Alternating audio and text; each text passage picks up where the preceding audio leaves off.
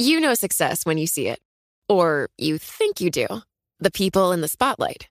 But what about those small business masterminds who succeed at making their money work harder? They do that by having a business bank account with QuickBooks Money, which now earns 5% annual percentage yield. Making your money work as hard as you do? That's how you business differently. Learn more about QuickBooks Money at quickbooks.com slash 5APY. Banking services provided by Green Dot Bank, member FDIC. Only funds and envelopes earn APY. APY can change at any time. Collaborate for a greener future at the Bloomberg Green Festival, a groundbreaking celebration of the thinkers, doers, and innovators leading the way. From design and culture to technology, science, and entertainment. Hear from inspirational speakers and immerse yourself in climate solutions. July 10th through 13th in Seattle. Title sponsor Amazon. Official airline Alaska Airlines. Get 20% off using promo code radio20 at bloomberglive.com slash green festival. Le entregamos todo lo que necesita saber para comenzar el día. Esto es Bloomberg Daybreak para los que escuchan en América Latina y el resto del mundo.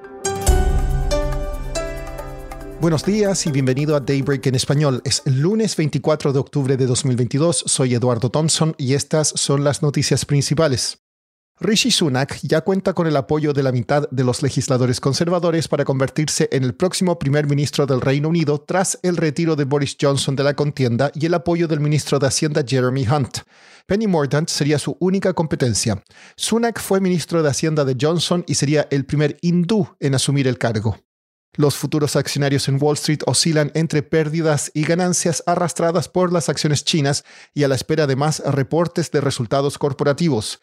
Las tasas de los bonos del Tesoro bajan y el dólar se fortalece. Los bonos británicos y la libra suben mientras que el crudo cae.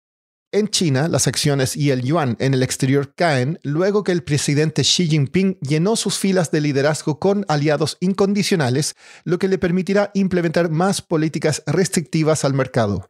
Datos económicos informados con retraso mostraron una recuperación mixta en el tercer trimestre. El PIB chino mejoró, mientras que los precios de las viviendas y el crecimiento de las ventas minoristas se hundieron en septiembre. En Italia, la derechista Giorgia Meloni asumió formalmente como primera ministra y es posible que mañana describa cambios de política, incluidas las protecciones para las empresas nacionales. En noticias corporativas, Boeing y Airbus están en conversaciones con el Fondo Soberano de Arabia Saudita sobre los pedidos de unos 80 aviones, los primeros para una nueva aerolínea nacional, dijeron personas familiarizadas. En el lado negativo para Boeing, las familias de los pasajeros que murieron en dos accidentes del modelo MAX fueron consideradas como víctimas de un delito, lo que podría desbaratar un acuerdo de compensación con el Departamento de Justicia de Estados Unidos. La economía de la eurozona se dirige a una recesión según los datos del índice de gestores de compras PMI de octubre. El indicador compuesto se desplomó más de lo esperado al 47,1, su nivel más bajo desde abril de 2013, salvo los meses de cierre por la pandemia. Cifras de aduanas mostraron que las importaciones de cobre de China aumentaron el mes pasado a su segundo nivel más alto este año y que las de mineral de hierro llegaron a su nivel más sólido desde enero. Esta semana estará marcada por los resultados trimestrales de gigantes tecnológicos como Microsoft, Alphabet, Meta, Apple y Amazon. Además, los miembros de la Fed comienzan su periodo de silencio antes de su reunión de la próxima semana y el Banco Central Europeo elevaría las tasas el jueves. El jueves también se informará el PIB de Estados Unidos del tercer trimestre. Jerarcas de Wall Street, incluidos Jamie Dimon y David Solomon, se encuentran en Arabia Saudita para el evento de inversión más importante del país, conocido como Davos en el desierto. Esfuerzos para atraer dinero pueden verse eclipsados por las crecientes tensiones entre Estados Unidos y Arabia Saudita. Pasando a América Latina, el billonario Elon Musk visitó Monterrey, México, para discutir la construcción de una planta de Tesla en el área, informaron medios locales. La empresa redujo el precio de sus autos en China en aproximadamente un 5%. Roslin se ha vuelto un huracán de categoría 4 y está listo para tocar tierra en la costa oeste de México con vientos de hasta 225 kilómetros por hora. Se espera que traiga hasta 25 centímetros de lluvia, lo que podría provocar inundaciones repentinas y deslizamientos de tierra. La administración Biden dijo que no implementará una investigación a las importaciones de vegetales frescos de México. En cambio, dijo que creará un panel para asesorar a granjeros en el sureste del país. Legisladores de Florida habían pedido la investigación. En Brasil, el presidente Jair Bolsonaro dijo que mantendrá su actual gabinete si gana la reelección. Siguiendo en ese país, el exdiputado Roberto Jefferson se resistió al arresto y comenzó una balacera con la policía que dejó varios heridos.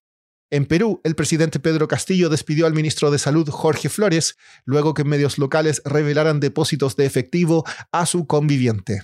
Y por último, otro ataque contra una pieza artística. Activistas ambientales lanzaron puré de papas contra el cuadro Le Mille de Monet en un museo en Alemania. Afortunadamente la pieza no tuvo daños porque tenía un vidrio protector. Hace pocas semanas, activistas lanzaron sopa de tomate a un cuadro de Van Gogh. Eso es todo por hoy. Soy Eduardo Thompson, gracias por escucharnos.